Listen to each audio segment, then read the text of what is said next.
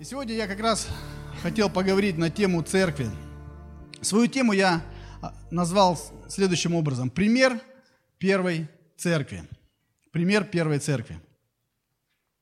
Мне хотелось бы сегодня именно и говорить о церкви, о церкви Христовой, у которой есть свой господин, своя глава, у которого есть члены. Это мы с вами, возрожденные Духом Божьим люди. И помещенные, кстати, этим же духом в церковь. У нее есть своя история у церкви. Она не, не существовала всегда на земле. Ей порядка двух тысяч лет. И знаете, я хочу сегодня именно сделать больше э, акцент, наверное, исследовать, чтобы мы исследовали вместе с вами жизнь первой церкви. Потому что она как эталон, это как то, что Бог показал и оставил в Священном Писании для всех верующих людей, оставил нам, чтобы мы изучали, смотрели, сравнивали свою жизнь, смотрели, в чем были успешны эти люди, первая церковь, в чем ее уникальность, чем она жила, какими принципами. Для того, чтобы, преломляя на себя, на сегодняшнее время смотреть, что нам нужно с вами подкорректировать в нашем христианстве. И все эти вопросы мы сегодня как раз и затронем. И давайте вернемся к истокам, как раз э, откроем Новый Завет, книгу Деяний апостолов – вторая глава, которая нам как раз говорит о рождении церкви, о зарождении церкви на земле. Вторая глава, 41, 41 по 47 7 стих.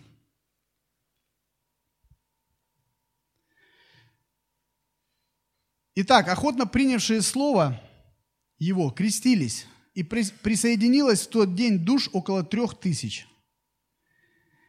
И они, те, кто присоединился, постоянно пребывали в учении апостолов, в общении и преломлении хлеба и в молитвах. Был же страх на всякой душе, и много чудес и знамений совершалось через апостолов в Иерусалиме.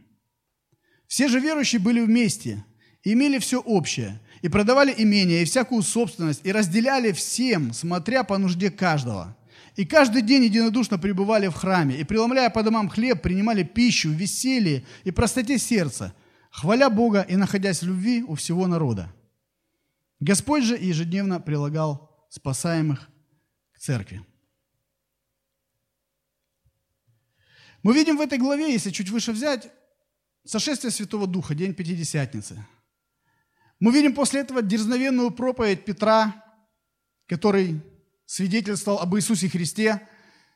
И это же был после того, как Дух Божий сошел он пережил крещение Святым Духом, это уже был совершенно другой Петр, не тот робкий Петр, который пережил сокрушение, когда он предал Иисуса.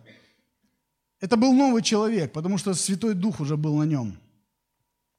И его проповедь привела к тому, что появились первые прихожане, сразу три тысячи человек.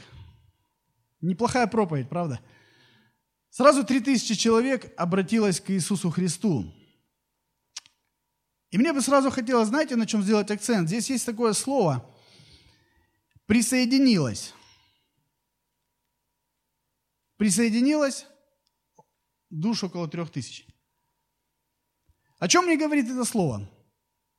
Именно о том, что я когда размышлял, я увидел, что действительно к церкви можно присоединиться.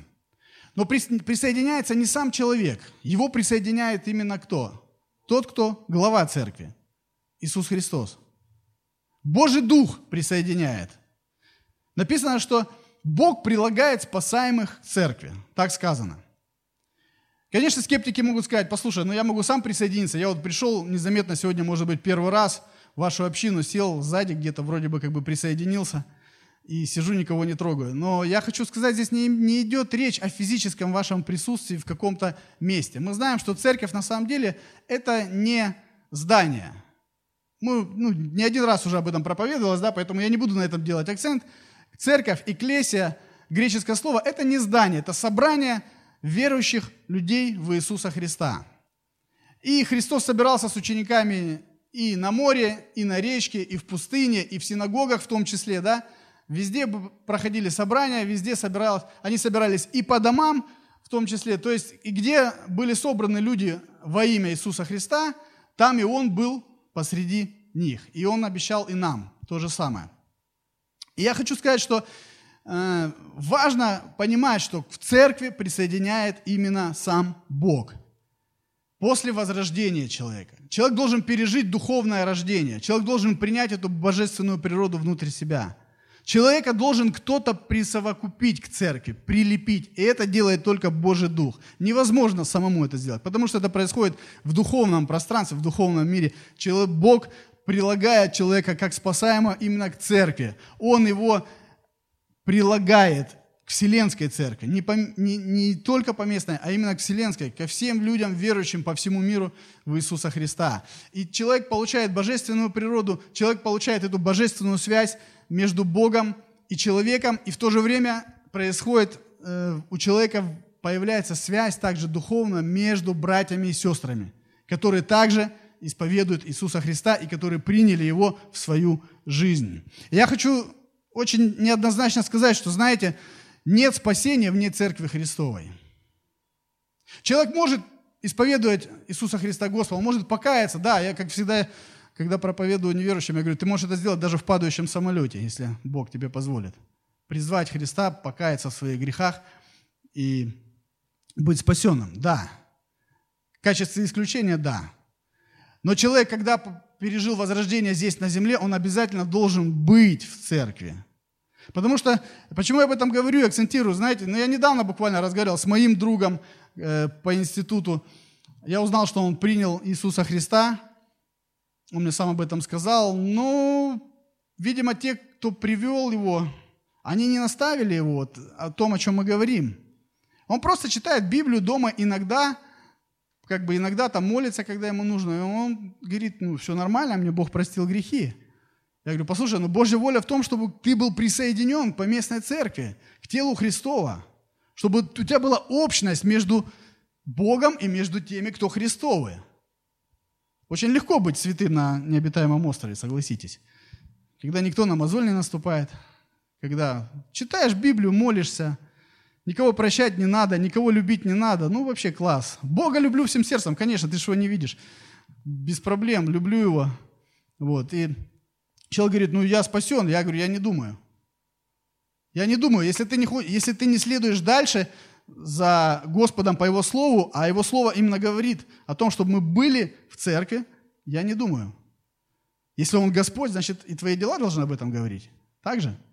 Если Он не Господь, ну значит не надо просто себя обманывать. И смотрите, в 41 стихе э, очень четко прослеживается некая закономерность. Четко видно, что покаяние, крещение и присоединение к церкви – это нераздельные моменты жизни возродившегося человека. Покаяние, крещение и присоединение. То есть это неотъемлемая часть. Я хотел бы сделать вывод, что человек не может быть вне церкви учеником Иисуса Христа. То есть он, по сути, не может быть его последователем, соответственно, он не может быть спасенным человеком. Это важно. И Господь оставил для нас как эталон вот эти строки во второй главе Деяний, как эталон.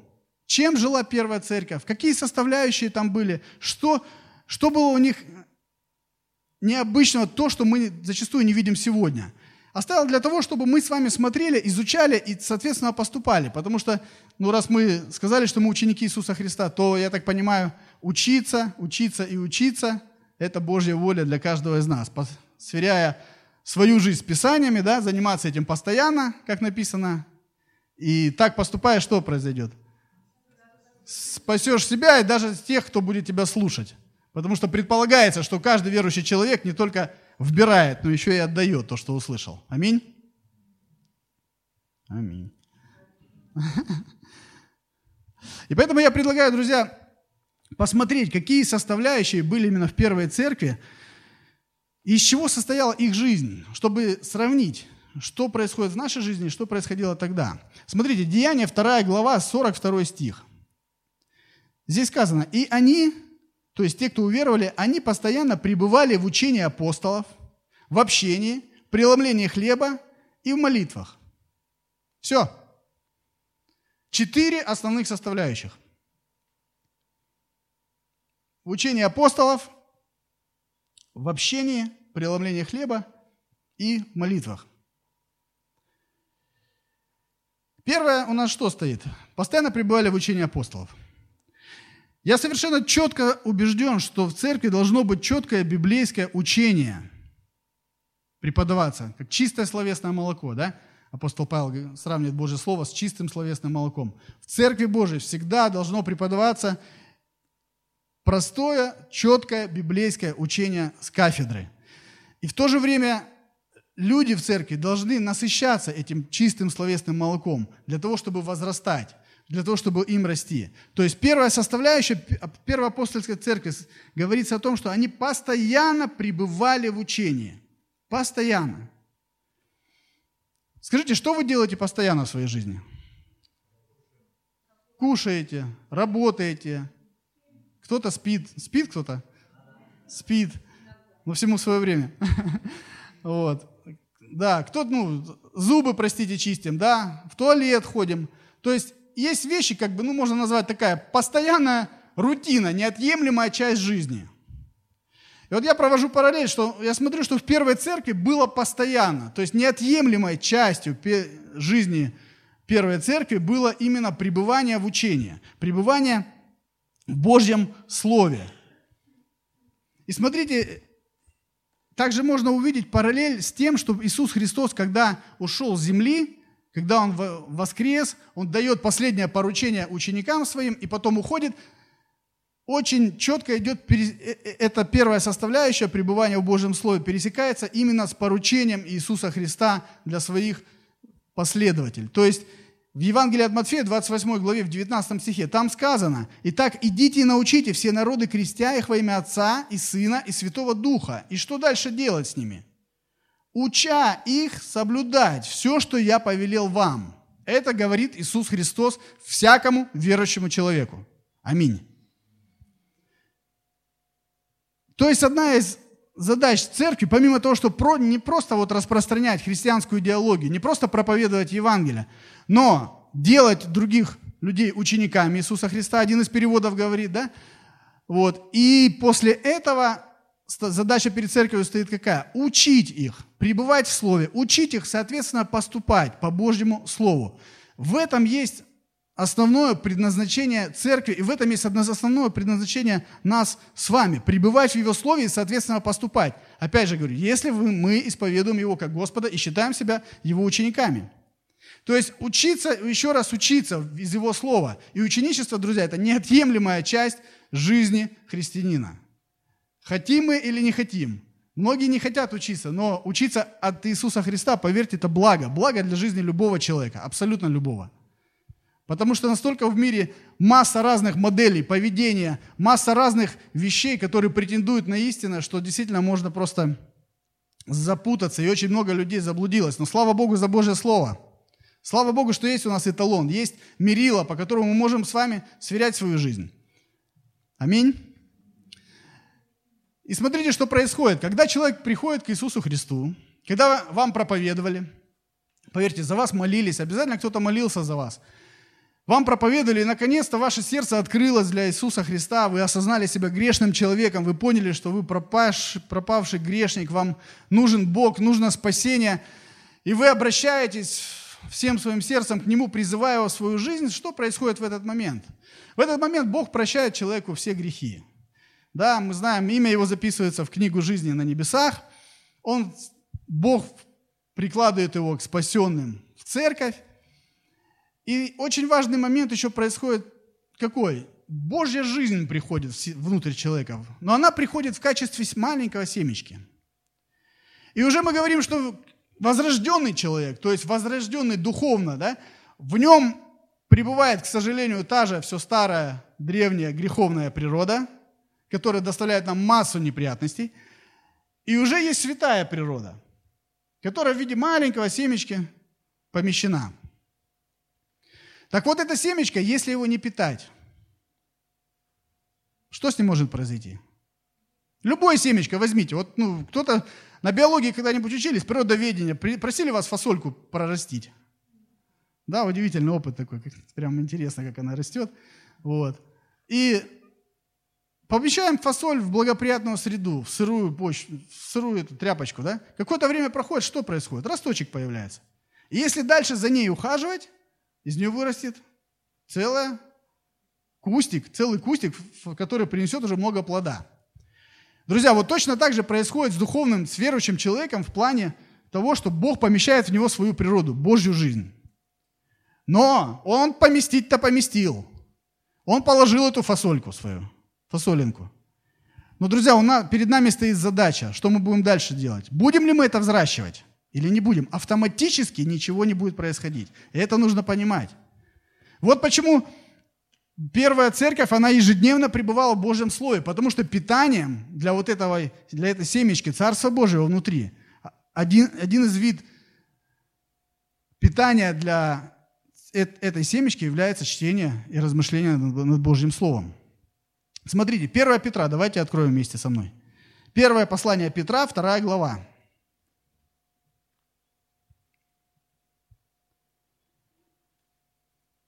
Первая Петра, вторая глава, с 1 по 2 стих.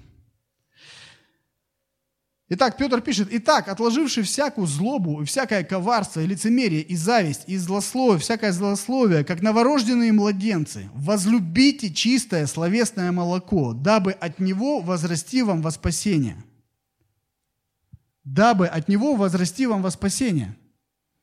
Призывает Петр что сделать? Возлюбить чистое словесное молоко. Что такое чистое словесное молоко? Это Божье Слово, в котором пребывала постоянно Божья церковь, первоапостольская церковь. Для чего она нам нужна? Чтобы возрастать. Чтобы Царство Божие внутри нас, оно росло. И в этом заключается Божья воля. Множество людей, годами приходящих в церковь, каждый, может, каждый знает, кто несколько лет хотя бы ходит в церковь, вы знаете людей, которые годами их жизнь не меняется. Они какие пришли, так, так, такие ушли, как-то вот смотришь, человек, вот какой есть, такой есть. Хорошо, если тут на том же положении остался. Но, как правило, ну, на месте стоять тяжело. Обычно человек начинает откатываться назад. То есть ничего в его жизни не происходит. Мы не замечаем, что никакой схожести с Иисусом в его жизни. Мы в жизни человека смотришь, никогда не видишь его радующимся, никогда не видишь вот блеск, свет в глазах, чтобы был. Как-то вот у него все вот проблемы, проблемы, проблемы, вот он не веселый такой, все вот у него плохо, плохо, плохо, плохо, и как-то вот, вот, вот так вот. Ну, я думаю, вы замечали таких людей. Вот. Приходят трудности в их жизнь, смотришь, они не могут даже банальные какие-то искушения победить, какие-то там проблемы решить. Ну вот как-то так вот получается. Всего лишь причина в том, что вот эта маленькая семечка, которая к ним попала, за ним никто не ухаживал. Никто не взращивал его. Никто не питался Божьим Словом. Никто не обновлял свой разум. И получается то, что получается. Когда приходит испытание, а Божье Слово нас учит, что испытания всегда придут. Ну, они придут. Мы живем в таком мире, где без испытаний нельзя жить, правда? Как бы, ну, одно дело одних людей, оно укрепляет, пусть даже серьезные проблемы и трудности. И ну, каждый, я думаю, проходил уже масса разных каких-то моментов в своей жизни. Когда мы становились, мы проходили их с Богом, и мы становились ближе к Богу. И каждый человек может сказать, что, знаешь, кто это прошел? Он говорит, да, если бы не вот эти проблемы, ну, Вообще, я, я до этого так Бога не знал и не понимал. Но эти проблемы, они меня толкнули на то, что я сблизился с Ним. У меня один товарищ был такой, который говорит, вот мы люди интересные. Говорит, когда у меня были проблемы большие в бизнесе, и говорит, у меня должны были уже забрать квартиру, и причем это уже вопрос был практически решенный. Говорит, ну невоз... все, все, что можно. Я напрягся, пытался сделать, нажать на все кнопки, все звонки – использовать, которые там и другу, и старшим товарищам, и кому только можно, ну, все вообще, вот закрыты все двери, все, говорит, ну, реально заложено в банке квартира заберут. И говорит, я каждый день в 6 часов утра на прием к господину Саваофу, Отцу нашему Небесному, без опозданий, говорит, в течение трех месяцев, каждый божий день. Я, говорит, был там. Я говорю, что случилось потом? Ну, все решилось, говорит. Раз не пришел, второй раз не пришел. Ну и так вот оно как-то так. И вот сиди, мы сидели, сетовали, он говорит, вот мы люди, говорит, странные, правда? Я говорю, да, иногда Богу приходится допустить как бы какие-то трудности, чтобы нас вернуть туда, где место успокоения, мира, благословения и так далее. Я думаю, кто-то проходил, наверное, подобное. Поэтому Друзья, нам необходимо, как церкви, если смотреть на первоапостольскую церковь, нам нужно пребывать в Божьем Слове. По-настоящему пребывать, наполняться им каждый-каждый день. Читать, размышлять, молиться в соответствии с Ним, смотреть на свою жизнь, смотреть то, как мы поступаем. Ведь вот я сколько на домашней церкви мы разговариваем, вот бывает годами уже говорим, конспектируйте. Почему не конспектируете? Большая часть почему-то не конспектирует. Я говорю, пытайтесь запомнить, поверьте, не запомните. Потому что, ну, один простой принцип, который вам поможет. Вы можете прийти в воскресенье вечером, если у вас семья, сесть вдвоем с женой, с детьми, взять свой конспект и обсудить, поговорить о том, что вообще говорилось сегодня в церкви. Как это я могу практически применить в своей жизни? Что мне нужно сделать нужно на неделе и записать свой ежедневник или органайзер для того, чтобы уже поступить соответственно. Потому что Христос нас учит не только слушать, но и исполнять. И он говорит, блаженные те люди, которые не только слушают, но и исполняют. Счастливые, блаженные. Но почему-то у нас это вот мимо ушей проходит. И сколько мы говорили, я говорю, слушайте, ну вот я, я вижу столько блага в этом, особенно если это делать с семьей. Вы не представляете, как, как вот муж с женой объединяются, когда они вместе сидят, разбирают Божье Слово. Как дети это видят. Поверьте, это самая лучшая проповедь, когда они видят, что папа с мамой заняты тем, что разбирают Божье Слово. Когда если какая-то проблема в семье или трудность, папа с мамой не ругаются, не кричат, не истерят, простите за такое слово, но оно очень подходит именно к тем вещам, которые происходят, как правило, когда какие-то проблемы сваливаются. А они идут вместе, встают на колени, вдвоем, может быть, зовут своих детей, говорят, давайте помолимся, у Бога все под контролем. Это самая лучшая проповедь. Многие мечтают о том, чтобы их дети спаслись, приняли Иисуса в свое сердце. Но я знаю, что если они не видели то, о чем я говорю, ну, не знаю, не сильно много шансов их просто потом научить христианству. Христианство, оно передается. И пастор недавно проповедовал прекрасную проповедь об этом. Действительно, что только передается, когда дети видят, как поступают их родители. Я думаю, что если взять за принцип каждый вечер в воскресенье собираться у семейного очага и разбирать Божье Слово, о чем пастор проповедовал или проповедник, и размышлять над этим, применять это в своей жизни, именно действительно применять, то благо будет этой семье и благо будет этим людям. Потому что Христос так сказал. Я понимаю, что интереснее посмотреть какой-то там сериал, может быть, или какой-то фильм, но, друзья, Божье Слово, оно живодейственно. В нем есть, содержится невероятное сильное семя любви, полноты, мира, благодати для того, чтобы нас с вами изменить и преобразить. Поэтому одна из задач церкви – это научить людей, научить народ Божий чистому, неповрежденному Слову Божьему, которое должно звучать с кафедры. А задача членов церкви – это принять это чистое словесное молоко, пропитать им свою душу и что? Поступать потом соответственно. Поступать потом соответственно. Об этом говорит Христос. Римлянам 2 глава, 2 стих. Послание к римлянам. «И не сообразуйтесь с веком этим, апостол Павел говорит, но преобразуйтесь обновлением ума вашего, чтобы вам познавать, что есть воля Божия, благая и угодная и совершенная. Это Божье Слово, друзья. Одна из еще важных задач, нам нужно поверить в то, что это, это Его Слово и это авторитетное Слово. Потому что если человек не принимает Божье Слово, даже когда с ним разговариваешь или вот, встречаешься с людьми, начинаешь проповедовать, если говоришь, что знаешь, а в Библии вот так написано, в Библии так. Если человек говорит, да что такое Библия, там, евреи умные написали, там, мне это не авторитет. Я для себя всегда решил, я даже не буду разговаривать с таким человеком. Бесполезно. Бесполезно, потому что масса философий разных. И вот это начинать воевать там на этих полях философских, буддизма, там, Хари Кришны, свидетелей Иеговых, еще кого-нибудь, ну смысла никакого нет. Но если человек принимает Божье Слово за авторитет, можно сказать, послушай, ну в Библии так говорится, да, мы, мы христиане, мы верующие люди. Неважно, православные, католики, там, протестанты, баптисты, пятидесятники, неважно, все верующие люди принимают Божье Слово как совершенную истину, как Богом вдохновленное Слово, как и само Писание про себя говорит. И когда человек принимает, можно с ним разговаривать. Если он не принимает, ну что можно сделать? Ничего не сделаешь. Нам важно преобразовываться обновлением ума, чтобы вам, нам познавать, что есть воля Божия. Есть воля человеческая, а есть воля Божия.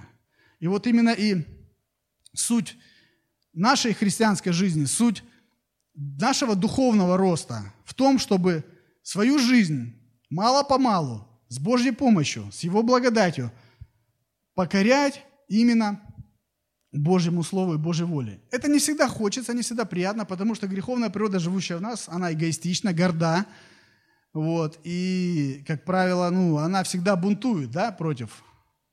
Плоть всегда написано что? Она противится духу, она противится духовным вещам. Но я вижу, что Божья воля заключается в том, чтобы мы именно покоряли свою жизнь Богу, преобразовывались, соответственно, истине и, и росли, следовали за Иисусом, поступали сферу за сферой своей жизни, покоряя, покоряя, покоряя, покоряя Иисусу Христу. И тогда можно отследить духовный рост. Кто-то говорит, я там 15 лет во Христе, ну и что? Давай на твою жизнь посмотрим. Увижу я там Иисуса. Один тоже мой товарищ в прошлом как-то сказал, будучи христианином, он говорит, знаешь, на моего парня, сын у него, наехали в школе. Ну, там пару пинков дали, мы там побили там слегка, и этот самый. Он прибежал домой папе жаловаться. Я говорю, что ты сделал? Он говорит, что я сделал? Я сказал, так, чтобы завтра пришел и разобрался с ними. Сразу. Подходишь, говорит, и... Это, говорит, христианин. Ну, извините, о каком духовном росте мы говорим? Чему мы тогда учим своих детей?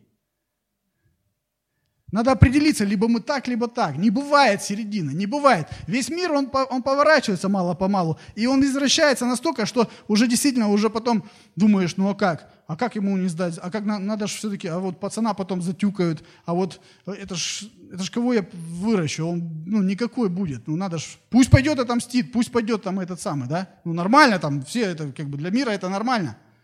Но философия Божья совсем о другом говорит.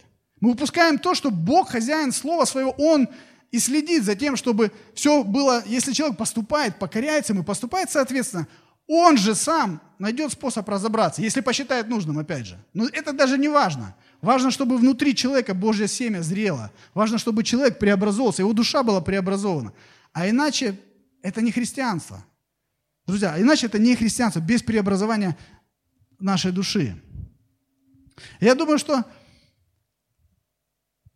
качестве практических вещей можно взять просто, уже не раз об этом говорили, простые вещи, когда каждый может в день, кто-то две, кто-то три, кто-то четыре главы Божьего Слова читать, размышлять, молиться, соответственно, с этим, что там написано, смотреть в свое сердце, в свою жизнь, поступая ли я соответственно. И так мало-помалу следовать каждый день, каждый день, каждый день. И приходит момент, знаете, это как я вот сравниваю, как вы знаете, просеивают песок. Маленький-маленький, вот много загрузили там шлака, всего, а вот поры маленькие и просеиваются там по чуть-чуть совсем. И вот так вот по чуть-чуть, по чуть-чуть, по чуть-чуть внутри у человека создается духовный фундамент. Тот, который потом ему позволит в трудных ситуациях устоять. Потому что Божье Слово говорит, что приходят, когда проблемы, приходят, когда давление, когда шторма, моря, ветра поднимаются. Помните, да, два дома описываются в Библии, где сравнивается, что один построил на камне человек дом, второй построил на песке. И главное, даже сейчас, если посмотреть, мы не знаем, мы можем увидеть красивый фасад, но никто не знает, что внутри, до тех пор, пока не надавишь. И когда обстоятельства надавливают, сразу человека видно, каков он. Где его реальное упование? Деньги, власть, там связи – нечистые пути, схемы разные, либо он приходит и склоняется перед Богом. И тут уже, когда уже приходит реальное давление, уже не, нельзя играть в христианство, ну вы понимаете. Это уже либо есть в тебе, в течение жизни выработано, ежедневно наполняясь Божьим Словом, либо этого нет. Первая церковь настолько поддавалась гонениям поначалу, если читать, есть даже э, книгам, по-моему, так и называется «Мучение за Христа». Вот, могу ошибиться. Ну вот по-моему, так. Я, честно говоря, не очень сентиментальный человек, но я третью часть только смог прочитать. Там она достаточно толстая, и там описывается от самого начала, вот от первых дней церкви зарождения, они же столкнулись с сумасшедшими гонениями. И до наших дней. Описываются разные случаи, как люди вот, отдавали свою жизнь за Иисуса, как люди под страшным гнетом, давлением физическим, психологическим, там, собственные их детей отдавали на растерзание там, львам, диким зверям, лишь только потому, что они верят в Иисуса Христа. Я помню, один проповедник говорил, что такой пример, когда отца поставили а, перед такой большой ямой, и стояла его жена и несколько детей. И сказали, послушай, если ты не отречешься прямо сейчас от своего Бога, мы их заживо закопаем. Когда ты становишься родителем, я вот полтора года назад посчастливилась так быть, ты немножко по-другому воспринимаешь такие истории. Потому что ну, до этого понять на самом деле, ну, проникнуться невозможно. Потому что одно дело ты, ну ладно там, да, тем более, если ты утвержденный верующий человек, если ты не боишься смерти, думаешь, ну, Господи, только, ну, ну, здесь закрою глаза, моментально к тебе пристану.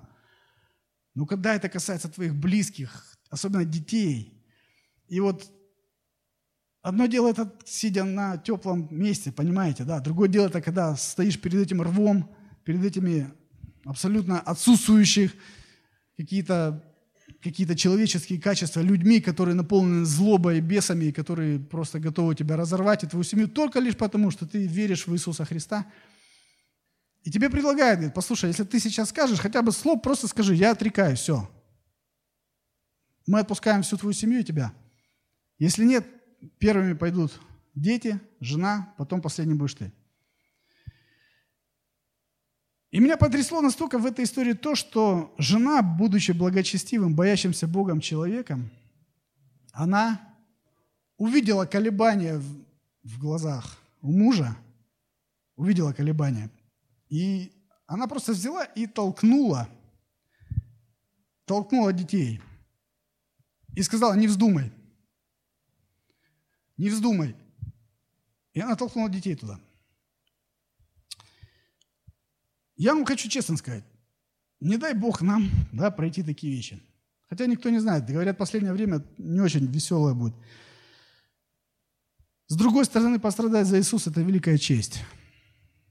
Если смотреть глазами вечности, это, ну, это действительно благо. Но если этого не будет стержня внутри, дорогие братья и сестры, я вам хочу сказать, вы не найдете в себе силы это сказать. Ни вы, ни я, никто. Я не знаю, как я бы поступил. Сейчас легко рассуждать это, да. Мне кажется, что было бы все хорошо. Мне кажется, но я не... Отдаю себе отчет, что я человек.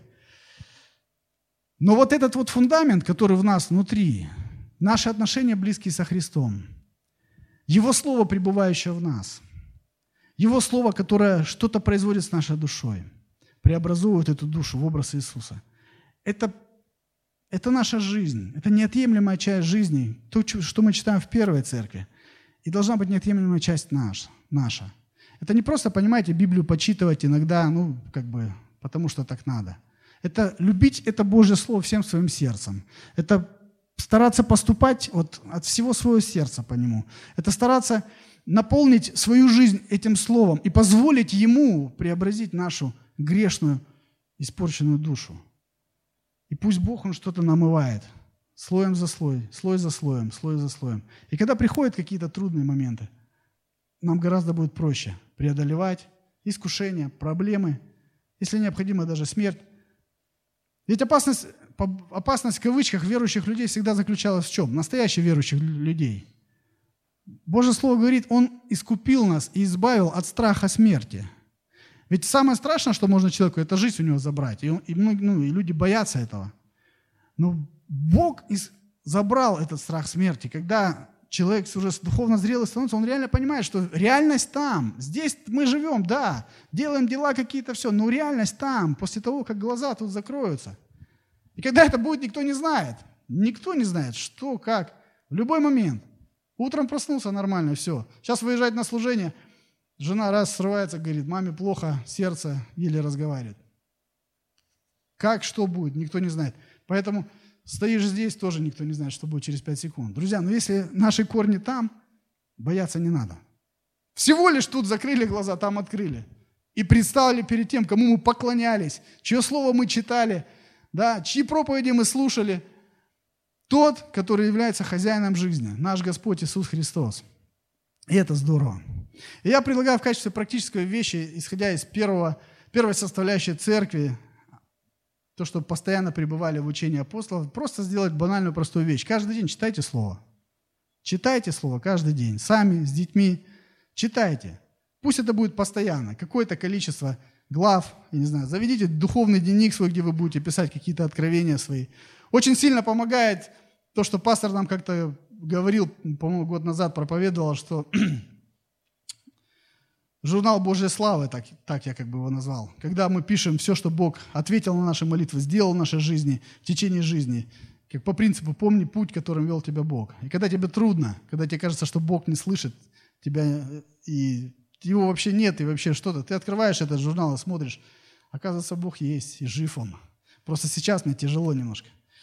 Каждый день. И я заметил, знаете, что если начинать ут, ут, ну вот, свой день именно с Божьего Слова, в этом есть какая-то изюминка. Когда вот чуть-чуть на полчасика раньше встал, сходил в душ, попил кофе, взял Божье Слово, одну-две главы даже прочитал, и потом делаешь все остальные дела. Вот как-то внутри по-другому. Я не знаю, если кто-то вот замечал такие вещи, вот, ну вот, потому что я не любитель утром вставать. Вот, ну, есть э, эти жаворонки, да, есть совы.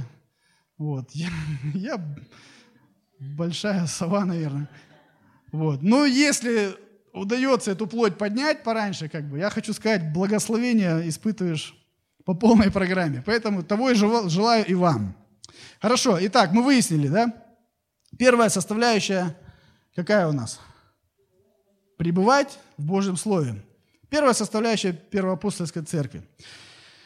Хорошо, читаем дальше. Деяние 2 глава, 42 стих. «И они постоянно пребывали в учении апостолов, в общении и преломлении хлеба и молитвах. Вторая составляющая – это было общение. На ваш взгляд, сложная задача? Кому как. Да, есть люди необщительные, я согласен. Но, честно говоря, я когда это прочитал, а еще когда прочитал место Писания, чуть-чуть позже мы коснемся, что там сказано, что это, ну, принести Богу жертву общения, я думаю, Господи, ну эту жертву тебе принести мне, как общительному человеку, вообще нет проблем. Но я хочу сказать, здесь не об этом говорится. Здесь не говорится об общении, просто вот, простите, пойти там и как ля-ля, да, справить там, просто поболтать. Абсолютно нет. Здесь больше говорится об общности. Потому что важно, чтобы люди, они, люди в церкви, это как семья, объединенная одним небесным Отцом. У них есть один небесный Отец – которому они молятся. Божий Дух поместил в церковь и дал некое единство вокруг Божьего Царства, вокруг Иисуса Христа, объединил этих людей. Мы абсолютно с вами разные по социальному положению, по возрасту, по... у нас разное хобби, мы слушаем, может быть, разную музыку, читаем там разные книги, ну, не берем во внимание Библию, да, то есть много-много привычек разных-разных-разных, но Божья церковь, она объединена была лишь только одним. Одна была у них общность. Это Иисус Христос. Это Иисус Христос. У них была общность. И эти люди, они были открыты друг для друга. Общение христианское имеется в виду прежде всего открытость. Открытость друг для друга. Помните, написано, признавайтесь друг другу, да, и что? Молитесь вместе, чтобы исцелиться. И не только там исцеление физическое, но также исцеление души бывает. Человек бывает просто ему печально, плохо ему. Поддержать его нужно. Вот. И Божья воля, воля в этом и заключается. Но проблема в том, что многие, знаете, люди, они как такие вот устрицы большие. Такие. Вот он пришел на богослужение, так, чтобы за три минуты до начала, сел в свое кресло, началось прославление, началась проповедь, послушал, оп, открыл, слушает. Ну, я утрирую, вы, простите, никого не хочу обидеть. Послушал, послушал, послушал. Аминь, последняя молитва. Оп, устрица. Закрылась и домой быстрее. Ну вот, к сожалению, так. И я не хочу судить этих людей. Знаете почему? Потому что на самом деле дьявол очень сильно постарался. Изранил душу очень многих людей. Люди приходят ранеными. И мы не привыкли открываться друг для друга. Мы не привыкли, ну, вот быть рубахой парнем, да? И, в принципе, это Божье Слово не, не просит, чтобы мы открывались каждому, даже брату во Христе. Но, по крайней мере, какой-то момент доверия, открытости должен быть. Общение простое должно быть. Но опять же, что нас объединяет в этом общении? Вы послушайте иногда перед домашней церковью, кто о чем разговаривает. Вы послушайте, сами себя послушайте, потому что мы же здесь вникаем в себя и в учение, правда? Послушайте, о чем разговаривают в буфете, вот служба буфета, я думаю, волей-неволей становится там как бы свидетелями, да. Вот. О чем там говорится в кулуарах церковных? О чем угодно, только не о Боге, Его Слове, Его Царстве, Его славе, что Он сделал на этой неделе. Я помню, у меня есть вот хороший друг Артур Гургенович, вот, люблю его всем сердцем. Он все время ревнует, говорит, прихожу, говорит, всех начинают доставать. Ну что Бог тебе сказал на этой неделе? Ты читаешь Божье Слово, что там написано? Ну что, что тебе открылось? Что ты, что сказал? Я говорю, что? Да ничего, говорит, не все молчат, говорит. Я говорю, Бог в том числе, да? То есть ревность у человека о том, чтобы действительно люди приходили и говорили о Боге. Я не, ну, можно сказать, а что, нельзя просто по жизни, о жизни поговорить? Друзья, можно по жизни поговорить. Но когда мы собираемся во имя Иисуса Христа, я так понимаю, сюда люди за этим приходят. Ну, странно как бы, если бы... Вот периодически я бываю гостем на... Есть такой бизнес-клуб в Сочи один. И они устраивают сейчас, вот начали опять устраивать э, по понедельникам в 8 утра такой бизнес-завтрак. Один час. Ну, там кто-то там кушает, кто-то чай пьет, кофе. Есть некая тема. Но было бы странно, вот на бизнес-завтраке, вот я так в параллель провожу просто и смотрю, думаю, как, как было бы странно выглядело, если бы я там затеял разговор про рыбалку, допустим, да, ну и начал бы рассказывать про лески, снасти там, или там про фитнес, там, как вот лучше лишний там килограмм убрать, вот, и активно бы эту тему продвигал. Ну, поверьте бы, ну, меня второй раз бы не пригласили. Я думаю, это логично, правда? Почему? Потому что люди объединены вокруг чего-то, правда? Они объединены вокруг бизнеса, и их интересуют вопросы бизнеса. То есть там, что там, как перевести свой бизнес во франшизу, там, как уменьшить расходы, как уменьшить налоги, как преувеличить прибыль и так далее, и так далее. То есть вот такие вопросы. Приди ты со своими кузнечиками туда, или бабочками, или чем ты там занимаешься. Ну, тебе скажет друг, ну ты не сюда, тебе нужно вот в другое место, в другой клуб. Поэтому совершенно логично, когда люди собираются во имя Иисуса, должно звучать что-то то, что связано с этим Иисусом Христом. Это логично. Я хочу подтвердить э, Божьим Словом. Это первое послание Коринфянам, 14 глава, 26 стих. Первое послание апостола Павла Коринфской церкви, 14 глава, 26 стих. Итак, что же скажем, что же, братья, когда вы сходитесь, то есть собираетесь, и у каждого из вас есть псалом, есть поучение, есть язык, ну, имеется в виду истолкование языка, да, вот когда на языки дар Божий проявляется. Есть откровение, есть истолкование. Все это да будет к назиданию. Вот не я сказал, апостол Павел сказал. То есть это норма, когда люди верующие приходят, и есть у них что сказать о Боге. Есть поделиться чем. Если этого нет, загляните в свое сердце. Послушайте сами себя, когда вы разговариваете вот ну, в церкви, там, перед домашней церковью, да, там, послушайте просто сами себя, сами себе честно оценку дайте. Если этого нет, что-то не так с нашей духовной жизнью. Что-то не так, не то наполняет наше сердце. Потому что от избытка сердца, друзья, говорят уста. Это опять же говорит Божье Слово. От избытка сердца. Чем наполнено сердце? Если человек, он завистник, он постоянно будет, вот, или сплетник, он постоянно только об этом будет говорить. Иной раз подходишь к таксистам, о чем они говорят? Да уши мои не слышали, да? Одно там на уме.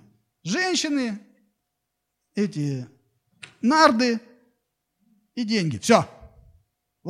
Ну, ничего больше нет. Ну, может, бывает исключение. Я, я никогда не видел таксиста с какой-нибудь умной книгой, чтобы сидел читал. Может быть, есть, я говорю, ну, без всякого осуждения.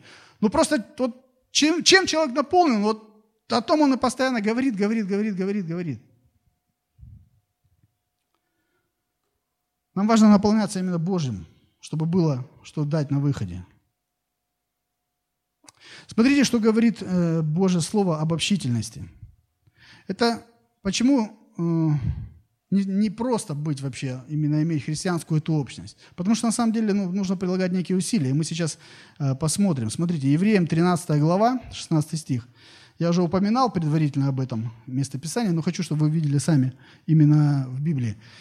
Послание к евреям, 13 глава, 16 стих написано, «Не забывайте также благотворения и общительности, ибо таковы жертвы благоугодны Богу». Как вам это нравится? Общительность приравнивается к жертве. Ну, понятно, еще раз говорю, не просто да, там, поболтать, выйти там три часа можно. Есть специалисты такие. Нет. Именно когда общность, общность. И чтобы понимать суть, э, чтобы ну, исполнить это повеление, да, чтобы принести эту богоугодную, благую жертву Богу. Важно понимать суть этого общения. Я хотел бы немножко на этом сконцентрироваться, что настоящее христианское общение, оно всегда, прежде всего, оно начинается с христианского сердца. Что такое христианское сердце? Сердце, в котором живет и господствует Иисус Христос. И когда такие люди собираются, где бы они ни собрались, когда в их жизни Христос действительно господствует, поверьте, есть о чем поговорить. Но есть о чем поговорить. Общий интерес. Если такого не происходит среди верующих людей, когда они приходят на богослужение, на молитвенные, там, там где именно христианская такая тусовка, да, если этого не происходит, я могу сделать печальный вывод, что на самом деле Христос находится вне наших интересов. Надо быть очень честным. Лучше сейчас признаться и сказать, наверное, это так, если это есть. И что-то сделать по, по этому поводу, чтобы изменить. Потому что если это не изменить, то, простите, когда он придет, он может просто кое-кого не узнать. Сказать, извините, я не знал вас никогда. Кто вы? Вы понимаете, о чем я говорю? То есть важно давать всегда себе трезвую самооценку. Христос находится в сфере моих интересов по-настоящему или нет? Как проверить? О чем я говорю? Если мне что сказать, что Бог сделал на прошлой неделе? Что Он открыл мне из Слова? Может быть, как-то вмешался в мою жизнь? да, может быть, дал возможность проповедовать кому-то, может быть, кто-то исцелился, я молился за исцеление, или что-то произошло. То есть это жизнь со Христом. И я хочу сказать, что, знаете, что общность христиан, она на самом деле может быть построена только на Иисусе Христе, более ни на чем. Часто церкви, особенно молодежные, куда-то влево-вправо, мы уже не раз говорили, да, они очень болезненно переносят эту тему, но это правда – когда сводится к банальным тусовкам, к банальным каким-то э, мероприятиям. Но я смотрю на первую церковь, четыре основных составляющих было. Все. Больше ничего не вижу там. Никаких мероприятий, супер каких-то там конференций, каких-то там вылазок, каких-то этих.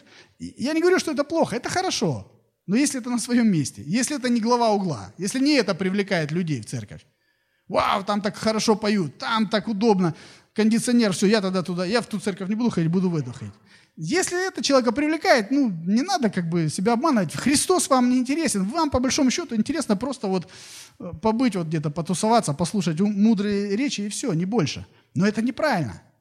Это неправильно. Нам, нужен нам должен быть интересен Христос. Если этого нет, самый простой совет – пойдите к Нему, один на один к этому Христу, и поговорите об этом искренне. Он заинтересован, как никто, в вашей душе. Как никто, больше вас – Христос заинтересован, потому что очень дорого заплатил ценой, ценой собственной жизни. Еще раз хочу подчеркнуть, общность в христианстве может быть построена только на Иисусе Христе и нигде, ни на чем более. Главная заповедь – возлюби Бога и возлюби ближнего.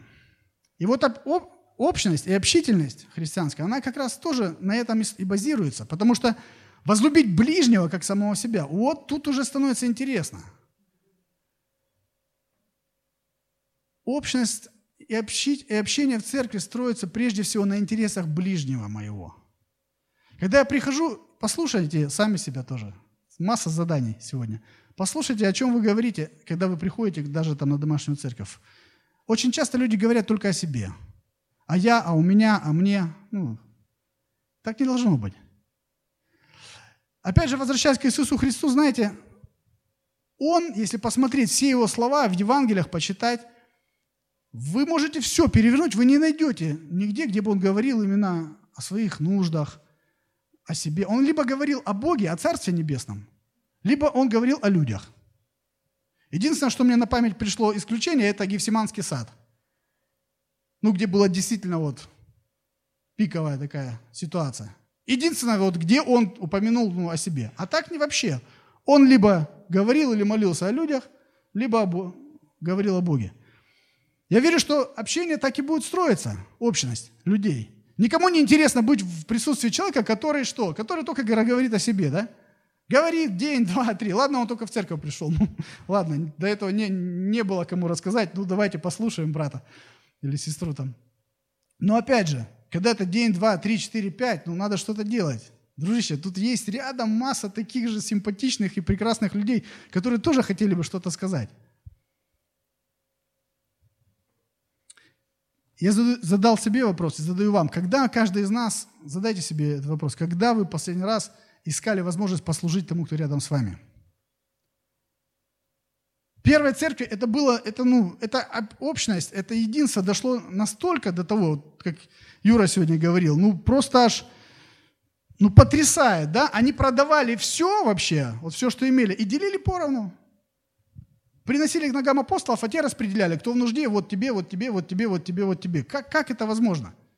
Я хочу сказать, что это возможно. Но когда есть единение, вот действительно сердец настолько в Боге, что я могу о своей жизни сказать, я переживал несколько раз так, когда у меня есть близкие друзья, с которыми мы уже, ну вот, и на молитве вместе, и где бы мы ни были, мы всегда вместе, и сердца наши вместе. Если нужны им деньги или помощь, ну, ты уже где-то даже ну, забываешь даже записывать что-то там. Ты отдал, тут тебе отдали. То есть, а, надо это, ты уже воспринимаешь его нужду как свою, думаешь, ему надо сейчас вот это, обязательно нужно где-то как-то напрячься, достать, чтобы вот ему было хорошо. Я помню, когда это вот начал, такие моменты у меня происходили, ловить себя, думаю, Господи, как хочется, это так чуть-чуть отдаленно похоже на то, что происходило в первой церкви, как хочется, чтобы церковь, община жила вот так, ради ближнего своего, чтобы мы реально имели осознание, что мы Христовы, что у нас один Небесный Отец, и Божий Дух один нас наполняет, и мы наполнены этим Духом, и наполнены Его Словом, и душа наша объединена общностью некой такой во Христе, что Его проблемы – это мои проблемы – даже бывает нечем, нечем помочь, ты просто можешь подойти, вот, я не знаю, руку на плечо положить, улыбнуться человеку, там, э, купить бутерброд ему, не знаю, там, ну, не только на себя смотри, если ты голодный, найди кого-то, кто рядом, может быть, нет возможности купить. Сердце христианина должно, я верю, вот должно именно вот таким образом быть настроено. И в этом есть общность, когда я прежде всего переживаю за того, кто рядом со мной. Ой, как это не нравится, когда эго- эгоистическое я внутри поднимается. Особенно, когда читает, я все время, когда кто-то проповедует на эту тему о пожертвовании, думаю, думаю, мне кажется, я физически слышу скрип сердец, когда говорят, продают имение, Юра сегодня говорит, вот взять, как сегодня, продать участок и пойти принести в церковь. Я думаю, ну, вообще класс. Думаю, все сказали внутри, а, вот бы мне Бог сказал, я бы тоже побежал. Класс. Но не так это, к сожалению, да? Надо быть реалистами. Но я хочу сказать, что есть момент, и, и это было в первой церкви, и, и это возможно. Мы не стремимся к этому. Именно я имею в виду вот таким там супер пожертвованием. Нет, не это интересно. Интересно единство, когда тело Христово реально объединено Духом Божьим. Слушайте, я читал настолько, настолько вот потрясло меня в современном, буквально лет 15 назад это происходило в современном мире, э, в китайской церкви, только недавно, ну, в принципе, несколько лет, как им так послабления дали, а так гонения были. За Библию сажали, сажали за Библию. То есть в Ютубе даже где-то есть, вот может, э, если вам встретится, или в Фейсбуке кто-то выкладывал, когда Божье Слово Библии привезли этим, этим китайцам, да, привезли просто вот, ну, как бы там несколько мешков, несколько коробок – и как люди просто, они там десятки их, они налетели, вот знаете, налетели, достают эти Библии, они целуют их.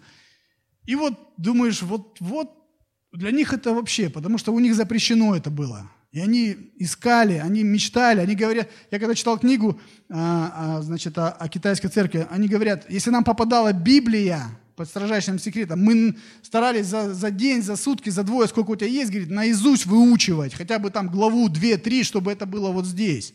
Но сколько вот люди, ну, совсем другое понимание слова и насколько бережно трепет перед Божьим Словом. И знаете, что у них э, были также много предателей, как бы стукачи, как их называют, да, которые выявляли постоянно, где собираются домашние церкви. И если пришли на домашнюю церковь, все, замели всю церковь, наручники и, значит, места не столь отдаленные. И неоднократно были моменты, этот пастор пишет, что мы не объявляли, где будет следующее служение. Ну, логичный вопрос, а как собирались? Каждый шел в тайную комнату, молился, и Бог ему открывал.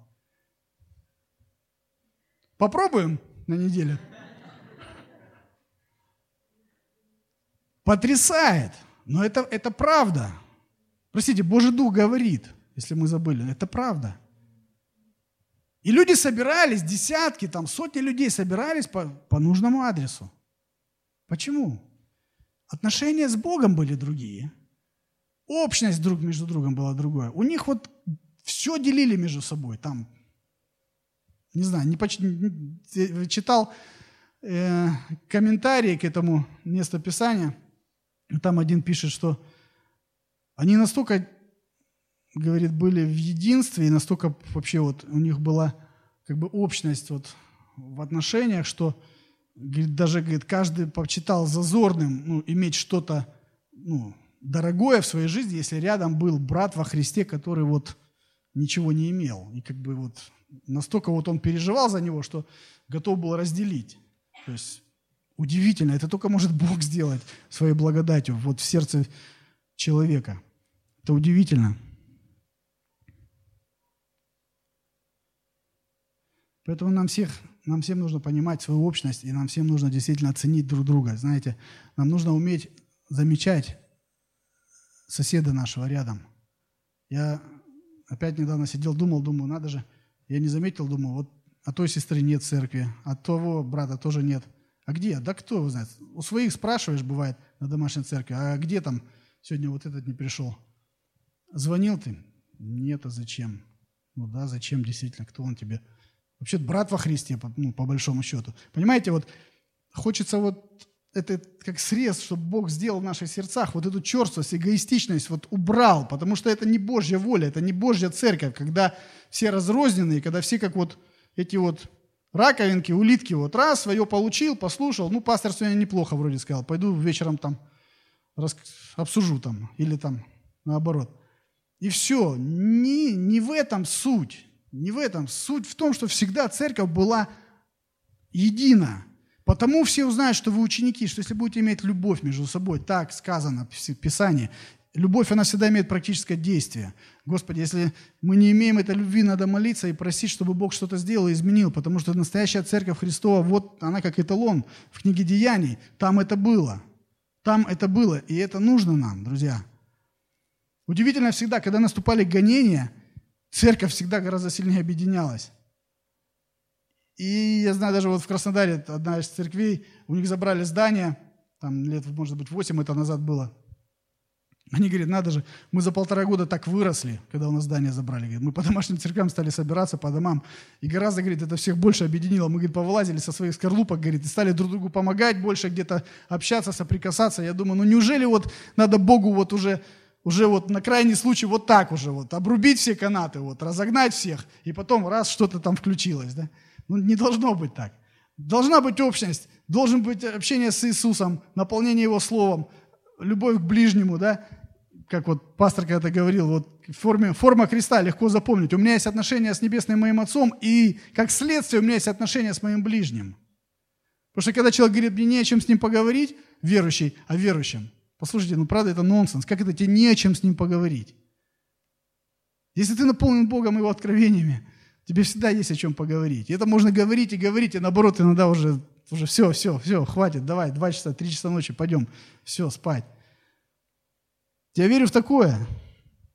Общительность это, – это жертва, так сказано. И жертва благоугодна Богу.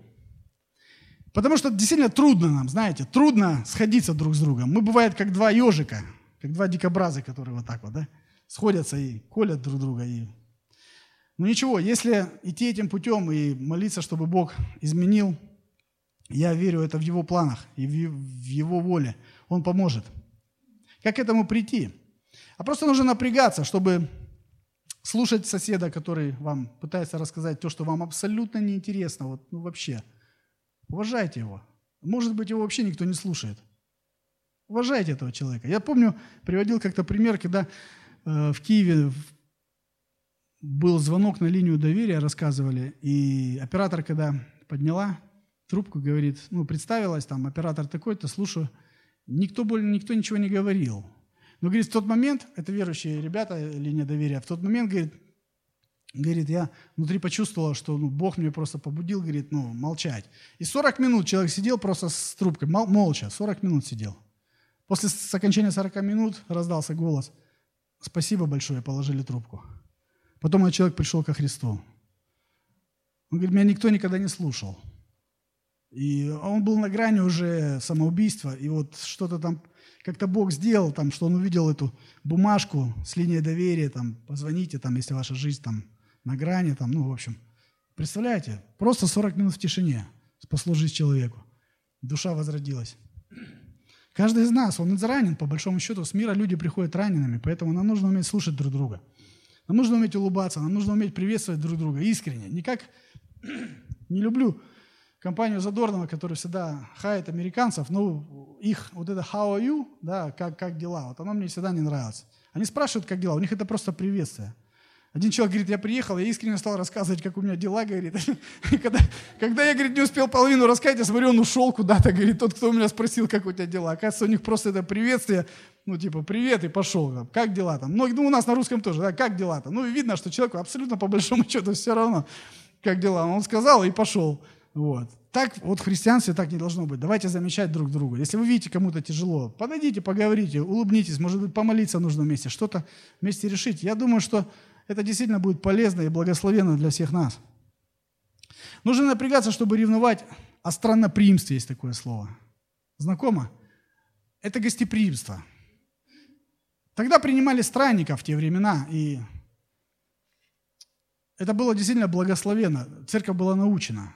Я думаю, я вспоминаю 10 лет назад христианское, христианство наше, наша же церковь, мы гораздо чаще приглашали друг друга в гости – мы гораздо чаще навещали кого-то, гораздо чаще. Я не знаю, мы что с нами...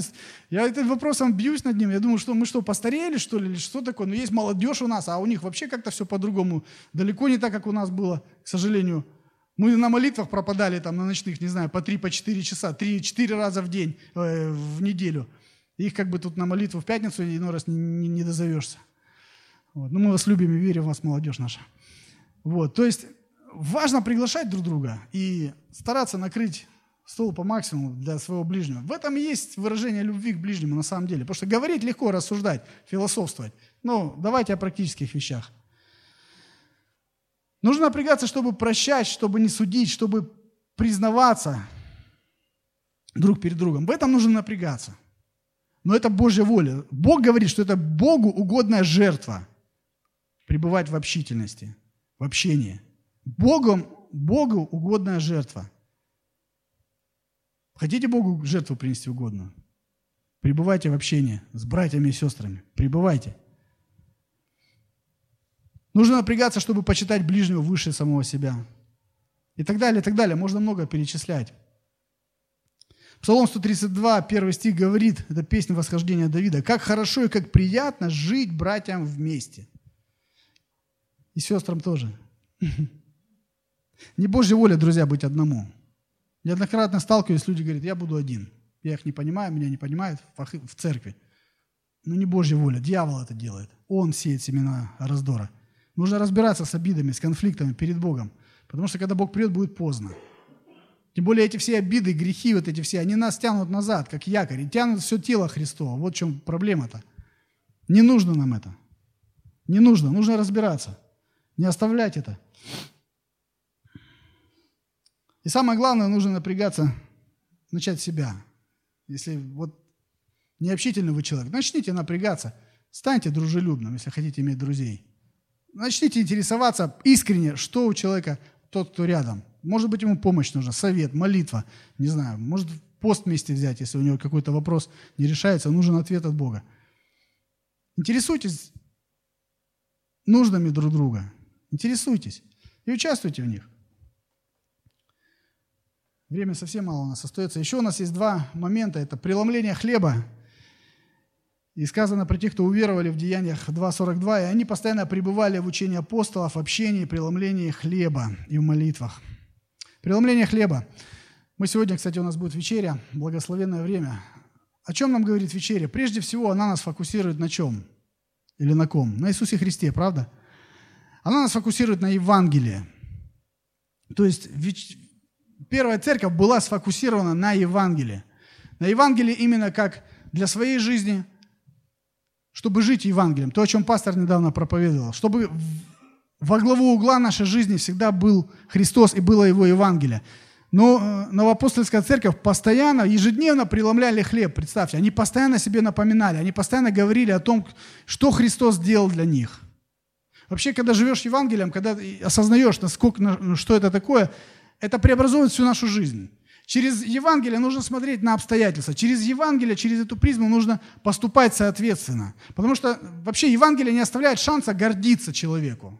Природа греховная, она гордая очень. Но когда ты понимаешь, что Бог тебя призвал по своей милости, не по делам, не просто не потому, что вот я какой-то такой. Да никто ты вообще перед Богом, ну никто. Хоть по местным, может быть, по людским, по человеческим стандартам добился кто-то много, э, вы добились многого, да, вот, может быть, там финансы большие, фирмы там или какие-то дела решаете, или в политике вы кто-то. Поверьте, перед Богом вы обычный грешный человек с извращенной душой, испорченной, искаженной грехом. И Он, если прикоснулся к вашей жизни, а если бы не прикоснулся, таким бы и остались, и померли бы, и пошли в места не столь отдаленные, где пламя, написано, не угасает.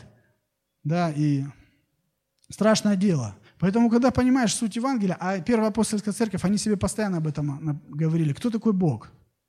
Кто такой Бог? Кто такие мы? Прощенные милостью Его, великие, великого Бога, обычные люди, погрязшие в своих грехах. Это всегда как-то балансирует человека.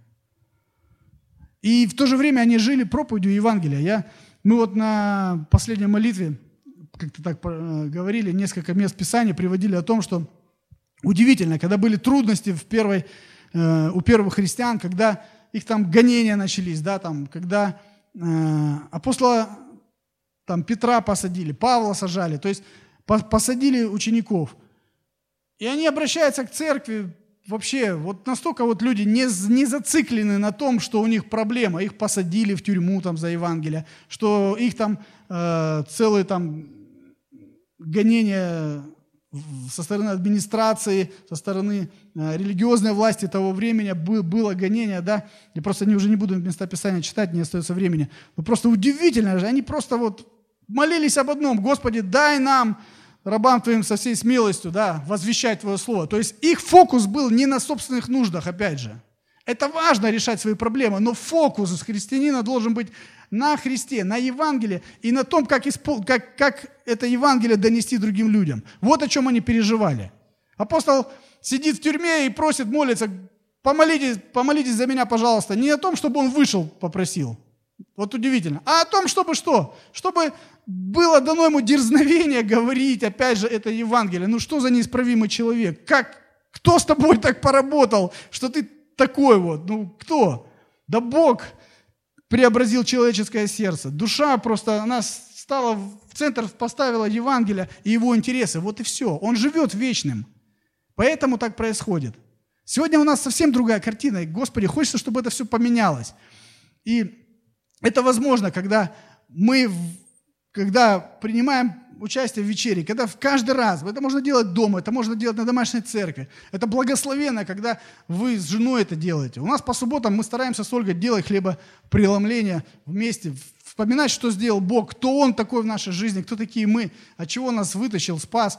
Вообще, что такое Евангелие? То есть вот мы сидим, пытаемся вот об этом говорить. Знаете, это насыщает и очень сильно объединяет. Ничто так не объединяет, как Бог и Его Дух вот, людей в семье. Ничто, поверьте. Поэтому я убежден, что во Христе Иисусе действительно самые крепкие могут быть семьи. Но при условии, когда действительно они живут Христом, они когда они наполнены Его Словом, когда действительно у них есть общность в, вокруг Христа, а не вокруг своих эгоистических каких-то посылов, когда мне говорят, ну, я женюсь, я думаю, что она украсит мою жизнь, она мне, ну, мне хозяйка дома нужна, как этот самый. Ну, это вообще, это не то. Но когда ты, ты, я женюсь только потому, что я хочу сделать ее счастливой, вот это уже другой разговор. Поэтому практикуйте это дома. Читайте Писание с детьми со своими, делайте хлебопреломление, рассказывайте, что сделал Иисус, кто такой Он вообще, чем мы обязаны Ему, что такое Евангелие, что нас ждет впереди, если мы останемся с Ним. Это благо и благословение. И в первой церкви это было, это третья составляющая. То есть пребывали в Слове, имели общность общения, да, и хлебопреломление, то есть участвовали в вечере, в центр в жизни было Евангелие. И последнее – это молитва. Они были в молитве постоянные. Вот чего бы хотелось тоже, чтобы кое-что изменить в нашей жизни. Это имеется в виду, как и общая молитва, когда мы собираемся. У нас это по пятницам, общецерковная. Вот. Это и молитвы, когда вы в домашних церквях молитесь. И это личная ваша молитва. Потому что без молитвы наша духовная жизнь, она действительно она бедная на самом деле. Она скудная. Очень важно, чтобы люди умели молиться в церкви. Но очень важно нам научиться молиться. Так молиться, чтобы небо открывалось действительно. Так молиться, чтобы не потому, что мы там будем громко кричать или что-то там, оно откроется. Нет, когда человек всем своим сердцем молится к Богу, всегда Бог отзывается, всегда что-то происходит. Я всегда приводил пример, мне очень нравится свидетельство одного пастора, который вышел из зоны, он, он сам там преступник был, рецидивист, и Бог его там же, где-то на нарах, прикоснулся своим духом, вот, и там же сделал пастором. И, в общем, он рассказывал, что, говорит, у нас наша колония, потом, спустя время, она славилась тем, что у нас очень сильные молитвенники все были. И, говорит, и такое пробуждение по колонии пошло. Говорит, уже в зоне, говорит, уже все, даже там начальник зоны тюрьмы, там уже за них, там уже там, наоборот, созывается, действует, чтобы там собрания проходили. Они видят, зэки меняются, ну, конечно, ему на руку это. Вот. И говорит, так, как, как обычно, знаете, когда движение какое-то поднимается, модное такое, ну, люди, каждый хочет к нему как бы присоединиться, вот, в общем-то. В первое время в церкви то же самое было. Многие, ну, те, которые не Христовы, хотели присоединиться, но у них ничего не получалось. Вот. Так и здесь. Он говорит, началось такое движение, говорит, что говорит, многие приходили, говорит, мы хотим с вами, мы хотим служить, все. Он говорит, хорошо, говорит, вот, говорит, мой помощник, говорит, иди, говорит, там, Вася, поговори, говорит, с ним. Вот. И только тот выходил, он говорит, сразу, одно, а, одно условие было, говорит, подними штанины, закати этому парню, говорит, который хотел служить, который хотел там в этом пробуждении участвовать. Закати, закати, говорит, до колена. Тот, говорит, закатывает, говорит, да у тебя, говорит, колени, как у сестры щечки, нежные. И... То есть ты на них не стоял никогда перед Богом. Иди, говорит, иди отсюда, иди, молись, учись сначала. Научись молиться, а потом приходи служить. Вот, думаю, вот в самая десятка, в самую. Церковь должна уметь молиться, друзья. Мы сами должны иметь молитвенную жизнь, уметь насыщаться Богом. Артур сказал, когда проводил молитвенное служение в, это, э, в эту пятницу, сказал хорошую вещь, говорит, ну, говорит, бывает так не хочется туда идти. И каждый знает, что действительно бывает туда не хочется идти. Но я думаю, что искренне лучше прийти и сказать, Бог, я так не хочу молиться, но я пришел, потому что ты Бог в моей жизни. Но, говорит, когда я прихожу туда, очень часто я оттуда ухожу совершенно другим человеком. Вот этот опыт, он незаменим. Его не научишь, понимаете? Его нужно прожить самому. Есть люди, которые молятся красиво, псалмы читают наизусть, все, но жизни там нет. Он, он, он сердцем с Богом не соприкасается. Вот это самое главное, друзья. Нам нужно научиться, когда мы поем песни, прославляем, поклоняем, нам нужно научиться отдаваться в этом, в поклонении. Нам нужно видеть этого Бога, Прям обнимать его своим сердцем, и поклоняться, выражать ему хвалу, приходить к нему по любым поводам, когда нам хорошо, когда нам нехорошо. Нам нужно уметь с ним проходить, проживать свою жизнь, подружиться с ним. Молитва должна быть на первом месте. Все дела начинают с молитвы. Это не религиозно. Знаете, если Бог не благословит, написано, напрасно трудятся строящие. Это факт. Сколько проектов, которые, казалось бы, уже 100% осуществятся, почему-то не осуществились. Последнее решает он. И лучше с ним согласовывать. Я учусь э, у царя Давида, который жил этим. Он был поклонник, он любил поклоняться, молиться. Он всегда свою жизнь, он всегда приходил к Богу, советовался, прежде чем что-то сделать. Нам нужно научиться молиться.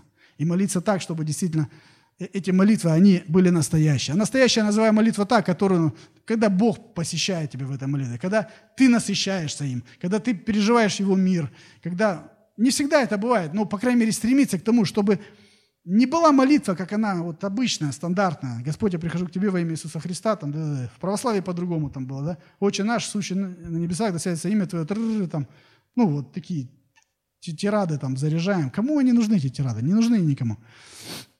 Для Бога важно сердце. И когда приходит пятница, вечерняя молитва, этот час, там полтора молитвы, я верю, что когда всю неделю каждый проводил время со Христом, и когда эти люди приходят сюда, во-первых, есть что сказать. Во-вторых, есть о чем молиться, потому что сердце рвется за тех, кто рядом, за тех, кто бли... Сердце не, отяж... не, не ожиревшее, не, отяж... не отягощенное этим эгоизмом. Оно открыто, потому что ты неделю целую, ты молился за кого-то, ты молился там за близких, за родных. И чем, я вам хочу сказать, чем дольше во Христе, тем меньше за себя как-то должно быть так, человек молится. Но я думаю, это правильно, это духовный рост. Ты, ты больше, ты знаешь, что у Бога все под контролем. Ты больше отдаешь свою жизнь, как Христос. Он практически за себя вообще не молился. Только в Гефсиманском саду попросил, и то потом сказал, ну, не моя воля, да твоя будет. Все.